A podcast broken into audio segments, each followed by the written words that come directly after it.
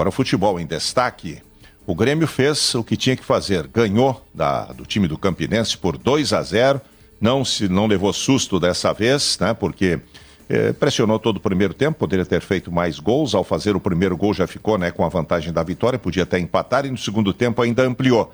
E assim como o Brasil de Pelotas, os dois seguem na Copa do Brasil, hein, Felipe Gamba? Essa é a notícia mais importante, né, Macedo? O Grêmio segue na Copa do Brasil. O Brasil de Pelotas também. No caso do Grêmio especificamente, fundamental isso que você colocou há pouco, Macedo. O Grêmio não sofreu. O Grêmio não correu riscos. O Grêmio teve o jogo todo com o seu controle. O Grêmio controlou a partida. O Grêmio teve 24 finalizações. Foi 2 a 0, saiu barato, poderia ter sido muito mais. O que que fica da classificação? E agora o Grêmio vai enfrentar o Ferroviário do Ceará na próxima fase, é uma análise para o clássico Grenal que já acontece no domingo, mas para a sequência da temporada do Grêmio. Qual é o time ideal do Grêmio? Qual é o esquema ideal do Grêmio? Por exemplo, ontem eu gostei muito do Vila Sante. Em que pese a fragilidade do adversário, eu gostei muito. Foi um dos melhores jogadores do Grêmio em campo. Será que ele é banco realmente do Carbajo? Será que o Renato tem essa convicção que o Carbajo hoje é titular indiscutível no time do Grêmio? Ele não viajou para Brasília, ele ficou em Porto Alegre sendo preservado para o Grenal.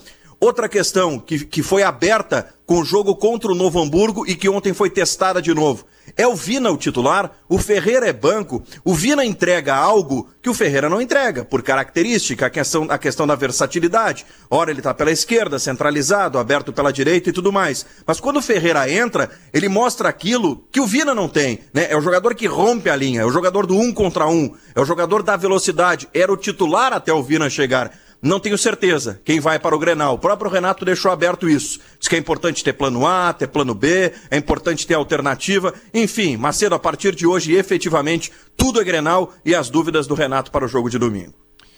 É, e nós vamos ter um Grenal, né, com times titulares que eh, tende a ser uma prévia, uma prévia, salvo alguma surpresa, mas uma prévia da decisão do gauchão, né?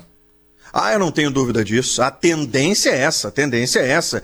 Esse Grenal não vale efetivamente em nada no Campeonato Gaúcho, não tem impacto algum na classificação, vale pelo Grenal, mas ali na frente essa é a tendência, que a gente tenha dois Grenais definindo o Campeonato Gaúcho. É, se eu for olhar, Macedo, por exemplo, para o lado do Internacional, o Inter que tem uma semana cheia de preparação, é, muito se diz que talvez o Mano vá repetir a equipe, que essa é a tendência, é a lógica, né? o time que se encontrou no momento certo, palavras do Mano Menezes, mas é Grenal, né, Macedo? A gente sabe como as coisas funcionam. Eu não descartaria aí é, é, uma possibilidade daqui a pouco de alteração do Mano Menezes. Não sei se essa alteração aconteceria no meio, com Baralhas entrando no lugar do Johnny, daqui a pouco com Baralhas entrando no lugar do Maurício, um meio-campo mais reforçado, ou um Luiz Adriano entrando no lugar do Maurício, um Luiz Adriano sendo opção na vaga do Wanderson. Enfim, o mano pode mudar. A tendência é de manutenção da equipe, mas trata-se de um Grenal e nós sabemos como os treinadores usam estratégias para tentar surpreender o adversário. E já vi tanta coisa ao longo Nossa desses anos aí, em termos de esconder escalação de Grenal, de apresentar surpresas. Uh, é, o tempo, né, ensina a gente a manter sempre um pé atrás em relação a uma escalação, porque às vezes um time que é dado como certo acaba na última hora sendo modificado porque o técnico quer apresentar uma surpresa para o seu adversário, né? É, e, o, e o Mano é bem estrategista, assim, né? O Mano é bem estrategista. Lembra aquele gauchão que ele ganhou em cima de um Inter que era favorito, em que ele colocou um lateral, um jogador que acabou sendo decisivo, importante e estrategicamente no time dele? Se não me engano, era Aless Alessandro, isso, não? O Alessandro, era? isso aí. Alessandro, né? Naqueles é. grenais decisivos, foram dois empates, o último um a um, tinha gol qualificado, e o Mano foi campeão gaúcho com um time que era inferior, e, e a estratégia dele foi muito em cima da posição daquele lateral, né? No jogo, Perfeito. anulando uma jogada que era importante do Inter, né?